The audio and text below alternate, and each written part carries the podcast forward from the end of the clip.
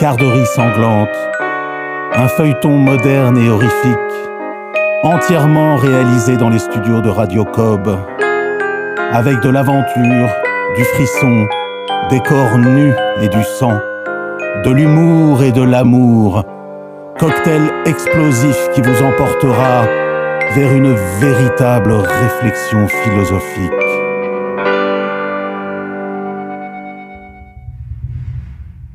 Nous retrouvons notre couple de touristes deux jours après la découverte morbide et sanguinolente du cadavre de Pamela Gibson.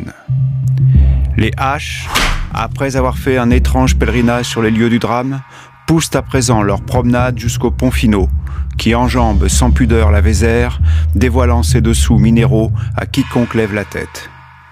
Il fait toujours très chaud, épouvantablement chaud.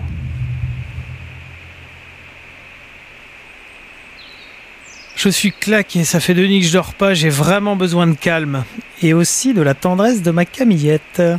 Tu vas te calmer, espèce de satire. Tu crois peut-être que j'ai la tête à ces horreurs Les hommes, vous êtes tous des gros cochons. Mais toi, tu es bien abstem. Ah, c'est joli ici. Tu trouves vraiment que l'amour c'est des horreurs? Cédric Regarde au bord de l'eau Tu vois ce que je vois? Ce village est quand même bien barré. hein. Tu appelles la flic, ton téléphone est chargé cette fois-ci? En permanence, tu penses bien?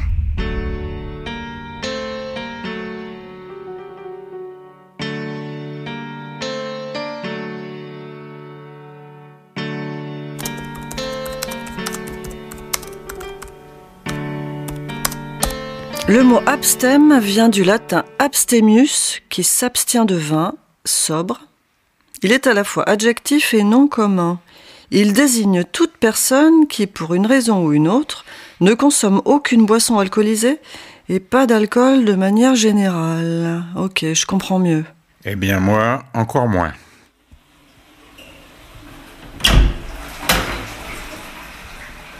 Commandant, devinez avec qui je viens de parler au téléphone. Et ensuite, devinez ce que cette personne vient de trouver au pont Finot. L'abstem a trouvé un autre macabé Exact. Mais elle me dit que c'est exactement le même que la première fois. Mais ils en ont fait quoi de la Pamela Gibson, les mecs de Limoges? Ils ont oublié de la charger ou quoi? Allons voir ça. Je suis plus très sûr que cette femme ne picole pas. À sa voix, elle n'avait pourtant pas l'air beurrée.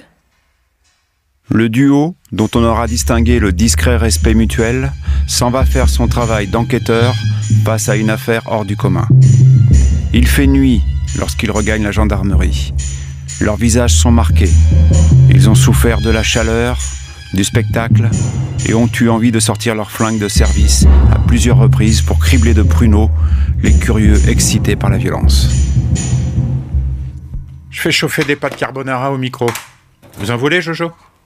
Vous savez bien que non, commandant. Il me reste du millet de ma gamelle de ce midi, ça fera l'affaire. Je n'ai pas très faim, je sais pas pourquoi. En revanche, euh, s'il vous reste un peu de vin, je me servirai bien de votre chopine. Là, vous me faites plaisir, Jojo. Qui c'est le bourrin qui défonce la porte? Allez voir, s'il vous plaît. Mauvaise nouvelle, commandant, c'est crémieux.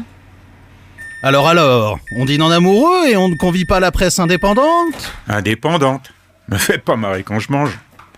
Bien sûr, vous bouffez de la merde industrielle, ça ne m'étonne pas. La porn food pour les poulets, c'est parfait.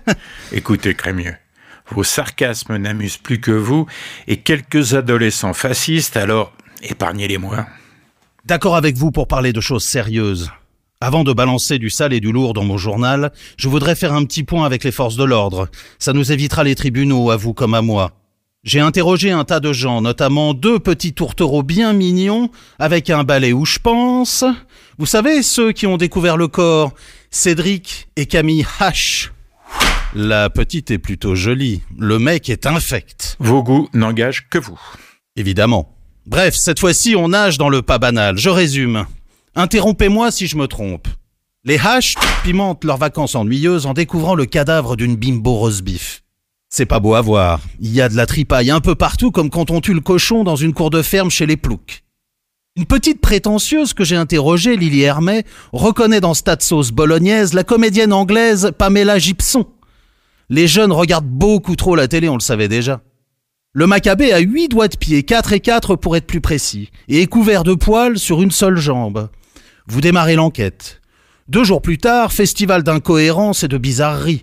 Le même couple retrouve le même cadavre à quelques dizaines de mètres du premier meurtre. Cette fois-ci, la tête barbote dans la rivière tandis que le corps, une nouvelle fois bien amoché, périme à grande vitesse dans l'herbe sèche. Arrêtez le lyrisme, ça sonne moche chez vous. Et là, accrochez-vous, tonton.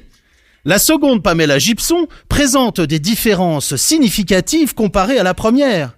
Elle a les jambes parfaitement épilées et ses petits petons sont en complet.